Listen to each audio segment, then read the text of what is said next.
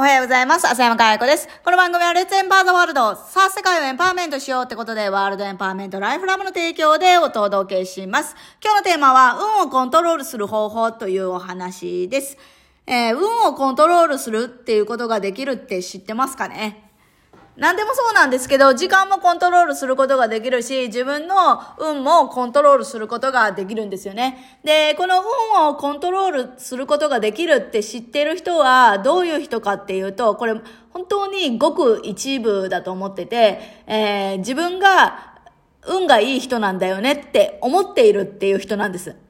で、自分は運だけで生きてきたとかって思っている人。そういう人たちは運をコントロールしているっていう人なんですね。よく成功者の人たちが、あのー、何かこう、なんていうの、成功した後にインタビューを受けた時に、あの、運が良かっただけですとか、仲間のおかげでとかっていろいろ言うじゃないですか。あれってまさに運をコントロールしている人の表現だなって思うんですよね。で、そういう人たちは、どういう、どうやって、あの、運をコントロールしているかっていうことなんですけど、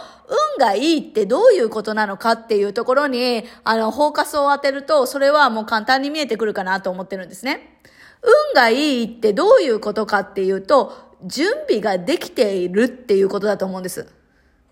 ちゃんと準備ができているから、チャンスが来た時に、チャンスが来たなってわかるんですよ。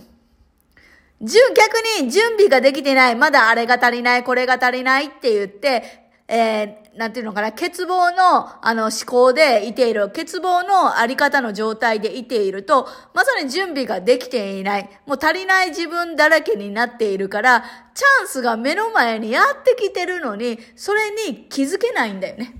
だから、運をコントロールするときに、もうこれ答えになるんだけど、何が大事かっていうと、日頃からちゃんと準備をしておくっていうことなんですよね。準備ができている人のところにチャンスはやってくるわけで、準備ができていない人のところにはチャンスがやってこないし、チャンスをやってきた時に、いや、まだ、あの、あれなんで、あれができてから、これができてからって言って、自分の都合で相手を振り回している人っていうのは、絶対に次のチャンスを引き寄せることができないんですよね。で、以前のポッドキャストでも、あのー引き寄せがどうやったら起こせるのかっていう話を、あの、したポッドキャストがあるんですけど、あの、そこでもお伝えした通り、あの、まあ、具体的に物事が見えてるかっていうのはもちろんのこと、